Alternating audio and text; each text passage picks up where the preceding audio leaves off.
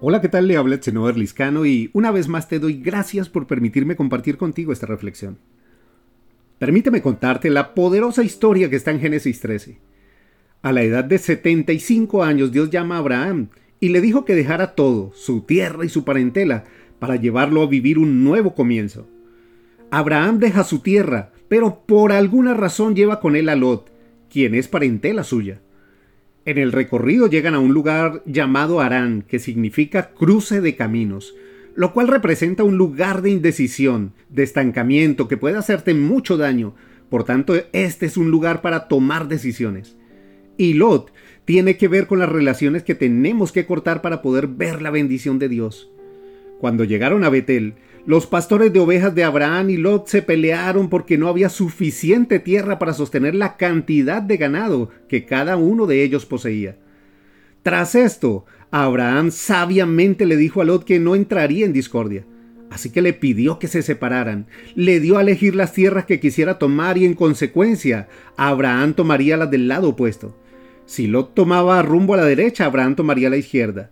Entonces Lot eligió la tierra cerca del río Jordán, ya que era rica y exuberante, y Abraham acampó en tierra de Canaán. ¿Lo ves?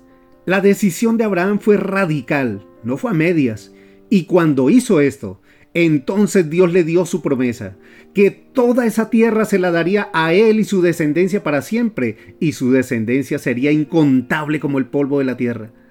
Tremenda historia, ¿verdad? Quizá en tu vida haya algún lot que te estanca, que es como un lastre que arrastras y te impide avanzar. Muchas veces sabes que hay personas de tu pasado y aún de tu presente que debes soltar, relaciones que te sacan del propósito, que no te suman y por el contrario te restan, te vampirizan los sueños, te roban la paz y te alejan de Dios. Y esto aplica para todo tipo de relaciones, amorosas, laborales, sociales, etc. Y es probable que estés pasando por tu propio Arán y estés viviendo ese momento de estancamiento donde nada fluye, donde todas las puertas se cierran y sabes que necesitas un cambio, pero te cuesta soltar. Te cuesta tomar decisiones, tal vez por costumbre, por no hacer sentir mal a alguien o por el qué dirán de otros. Pero déjame decirte que solamente cuando tomes esas decisiones y quites a ese lot que te impide ver lo que Dios tiene para ti, Solo entonces podrás ver a plenitud el cumplimiento de sus promesas. Así que la invitación esta semana es a escuchar a Dios y a tomar decisiones radicales. No permitas que nada ni nadie te aleje de Dios. Déjate guiar por Él, aunque todo sea incierto para ti en este momento, aunque solo veas puertas cerradas y un panorama oscuro, confía en Dios. Él tiene el control y sabe a dónde te lleva. Te aseguro que no hay nada en tu pasado que sea mejor de lo que Dios tiene para ti, y nada de tu presente se compara con el futuro de esperanza y bendición que recibirás si tú le obedeces. Así que anímate. Dios quiere cambiar tu vida, te abrirá camino donde no lo hay, al igual que Abraham, te llevará de su mano y te dará un nuevo comienzo.